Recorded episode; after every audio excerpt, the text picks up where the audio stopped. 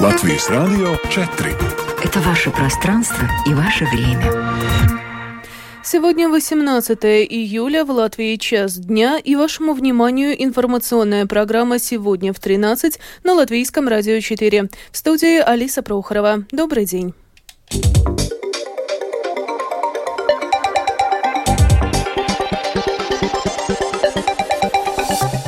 В этом выпуске продолжаются переговоры коалиции Рижской думы о возможностях сотрудничества. Профсоюз учителей намерен потребовать оценки работы отдельных чиновников Министерства образования. Начался очный прием заявок в вузы Латвии. Мошенники выманили у клиентов четырех крупнейших банков более 5 миллионов евро. Россия нанесла массированный удар по Одессе. Об этом и не только, подробнее далее.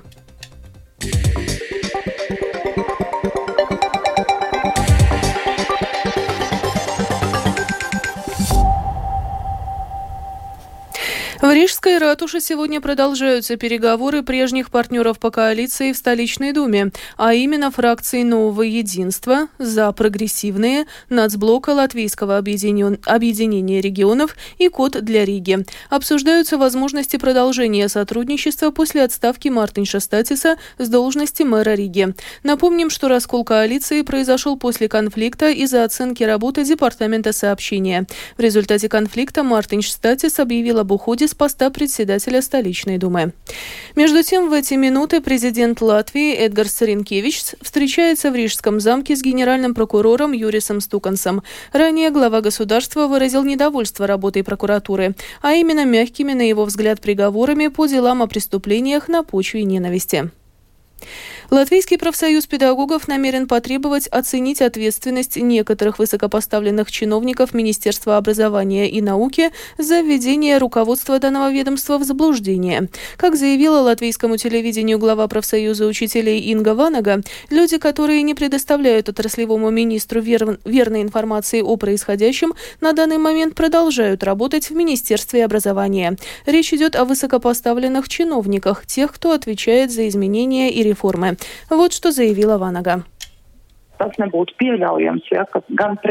Недопустимо, что как премьеру, так и отраслевому министру рассказывают, что выполнено решение о сбалансировании нагрузки работников образования на следующие годы. Это было требованием и договоренностью о забастовке. Данное условие нужно было выполнить до 31 мая. Этого сделано не было. Была предоставлена информация, вводящая в заблуждение. Это очень существенно, и это опять-таки связано с качеством образования, поскольку если нагрузка учителей не сбалансирована и им не хватает времени для выполнения всех обязанностей, тогда родители и ученики не могут ждать индивидуального подхода и улучшения успеваемости.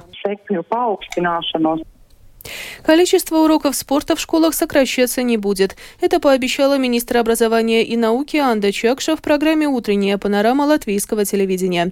Она напомнила, что когда-то, будучи министром здравоохранения, сама боролась за увеличение количества уроков спорта в школах и теперь не собирается идти в обратном направлении. Сегодня начался очный прием документов на поступление в высшие учебные заведения Латвии, который продлится до 24 июля. Самые популярные вузы Латвийский и, те, и Рижский технические университеты. Какие программы для поступления чаще всего выбирают студенты в этом году, разбирался Михаил Никулкин. Рижский технический университет в этом году по состоянию на сегодняшний день получил в два раза больше заявок на обучение от абитуриентов, чем в прошлом году. Об этом службе новостей Латвийского радио рассказал ректор упомянутого вуза Талис Юхна. Тенденция в целом очень позитивная. Заявок почти в два раза больше, чем в прошлом году.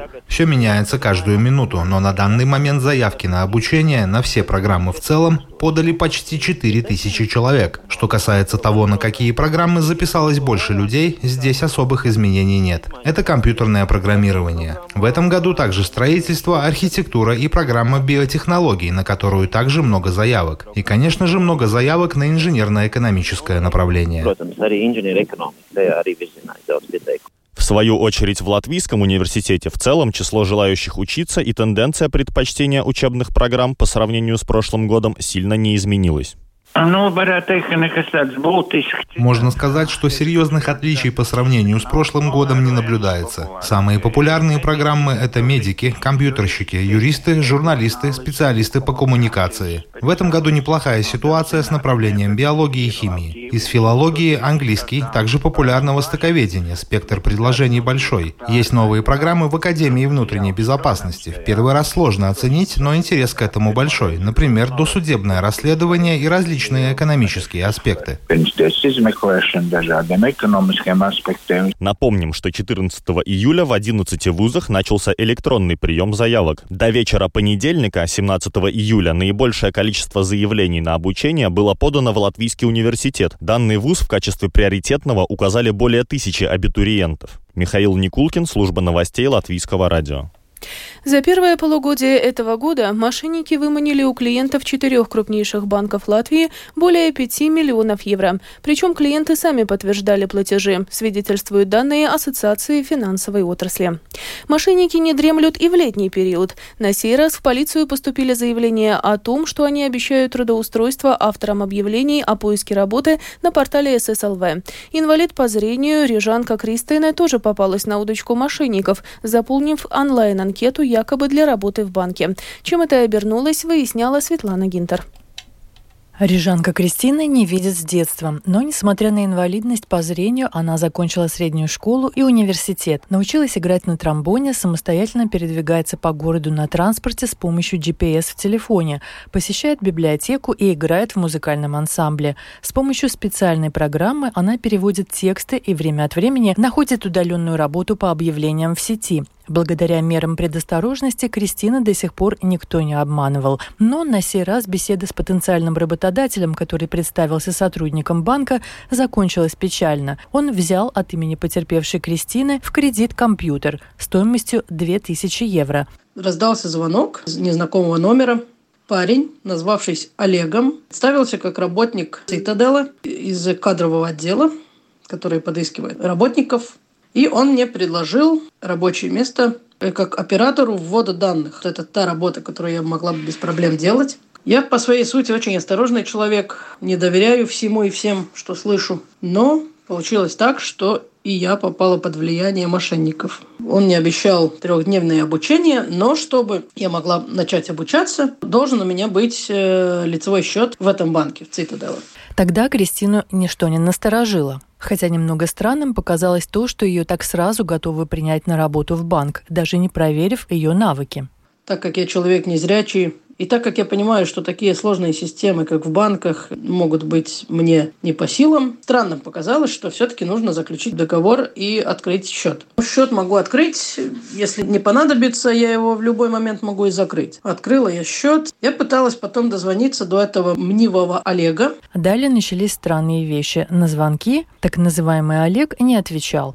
Потом он мне перезвонил с другого номера, Хорошо, э, счет активирован, я должен вас зарегистрировать в свою систему. И это мне показалось очень странным, в какую систему. Мне сказал, откройте приложение Цитадела, я его открыла. Надо было вроде как ввести код и подтвердить. Там хватило того, чтобы я со своего телефона нос перед апстепринат, и все. И потом я только увидела то, что он сделал свой телефон еще одним устройством, из которого можно подключиться к этому счету. В то же время э, мне пришло сообщение на телефон и на электронную почту из ТЭТ, что изменена моя контактная информация. И номер телефона, и электронная почта, конечно, сразу же отреагировала, позвонила в ТЭТ и сказала, что я этого не делала, попросила их выяснить, как это случилось. Они мне сказали, что на мое имя кто-то заказал Apple компьютер стоимостью почти 2000. К счастью, все заказы, закупку в кредит нового Apple и еще два сразу же отменили, поскольку Кристина очень быстро среагировала. Эксперт по безопасности компании CERT-LV Гинт Малкалнетис комментирует этот случай так. Он говорит, здесь жертва мошенника допустила сразу несколько ошибок.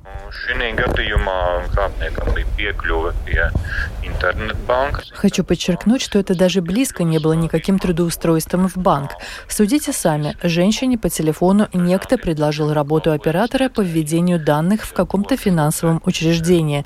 Но в самом банке об этом никто ничего даже не знал. Стоит понимать, что трудоустройство таким образом просто по телефону не происходит. Учреждение, в данном случае банк, зарегистрировано в Латвии. У него есть физический адрес, офис, куда сотрудник в случае приема на работу должен был быть приглашен лично. Сначала на встречу и только после личного собеседования с ним может быть заключен договор о трудоустройстве. При этом он должен лично предъявить в отделе кадров документы, паспорт или ID-карту и диплом об образовании. Светлана Гинтер, Латвийское радио 4. Более пяти лет в Аугждаугавском крае действует программа стипендий для студентов. Таким образом, местное самоуправление при помощи, при помощи денежной поддержки во время учебы привлекает будущих специалистов. Начинали с двух вакансий, а в этом году их уже 18. Подробнее в сюжете Сергея Кузнецова. Для привлечения молодых специалистов Аугждавский край больше пяти лет реализует программу стипендий. Сумма зависит от курса обучения. Первокурсники получают 150 евро в месяц. Для студентов последних курсов это разовая выплата в 2000 евро. Список востребованных профессий разный, но одна из постоянных вакансий – это технолог продовольствия, рассказывает председатель Аугрдавской краевой думы Арвид Куценс. Потому что первый, который был несколько лет назад, Латглас Беконс был запросивший для своей продукции партика с технологом по продовольствию и так далее. Один стипендиат был, Людям всегда что-то в жизни приходится поменять. И она ушла из этой программы, и, скажем, трехсторонний договор расторгли и так далее. Но все равно остается э, востребовано это, да, и, э, скажем, эта профессия технолог продовольствия, она актуальна в любом варианте. С упомянутым случаем недавно был еще один эпизод, когда стипендиат вышел из программы. Арвид Куценс отмечает, если человек по личным причинам отказался, то придется компенсировать выплаченную стипендию муниципалитету. В случае, если работодатель не соблюдает условия, то требовать деньги обратно не будут. Но в любом случае программа нужна, считает председатель. Когда мы в 2016 году запустили, там 2-3 профессии были всего лишь. Сейчас уже 18, да, которых мы даже дошли до того, что учителей нам нужно. Может, кто-нибудь свяжет свою, свою будущую жизнь, скажем, с нашим краем и так далее. Да, первый раз появляются учителя, что нам, что нам надо учителя и все остальное, да. А, ну, она востребована, но как-то обходились, но чувствуем, что у нас и, и в нашем Дагопилском институте педагогов, можно сказать, раз-два общался, да? Это одна из причин, что в этом году впервые сняли обязательное до этого условие для кандидата – задекларированное место жительства в крае. Сейчас ждут претендентов со всей Латвии, объясняет старший специалист по коммерческой деятельности Управления развития края Ивита Мегне. В прошлом году были люди из Даугупилса, которые интересовались, но в положении прописано, что поддержку оказываем окончившим школу в крае или задекларированным в крае. Но в этом году подумали, что для нас главное привлечь специалиста из любого места в Латвии. Главное, чтобы он хотел работать в нашем крае. В этом году мы так делаем первый раз.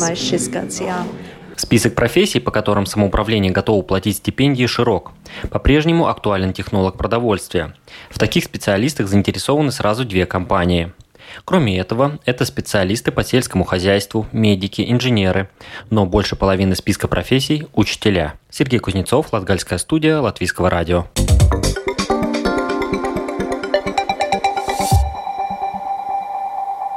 Продолжаем выпуск. Прошедшей ночью Россия нанесла массированный удар по Одессе с применением дронов «Камикадзе Шахет» и крылатых ракет «Калибр».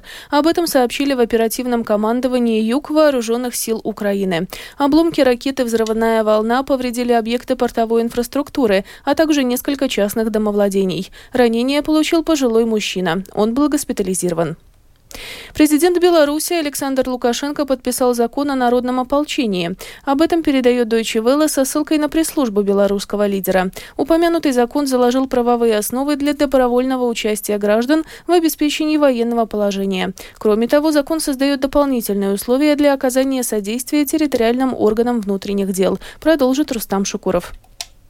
В феврале военные говорили, что в состав ополчения могут войти минимум 100-150 тысяч человек. Мы не исключаем, что добровольцами могут стать и те люди, которые не прошли военную подготовку, в том числе женщины, говорил министр обороны Беларуси Виктор Хренин. Документ был разработан Министерством обороны совместно с МВД страны. Осенью 2022 года в Беларуси провели организацию народного ополчения в тестовом формате. Его тогда создали на базе сельсовета в Климовическом районе Могилевской области. Ополчение будет дополнять территориальную оборону. Ранее, 17 июля, мониторинговая группа «Белорусский Гаюн» сообщила, что очередная прибывшая в Беларусь колонна частной военной компании «Вагнер» привезла с собой больше 100 единиц техники. Рустам Шукуров, служба новостей Латвийского радио.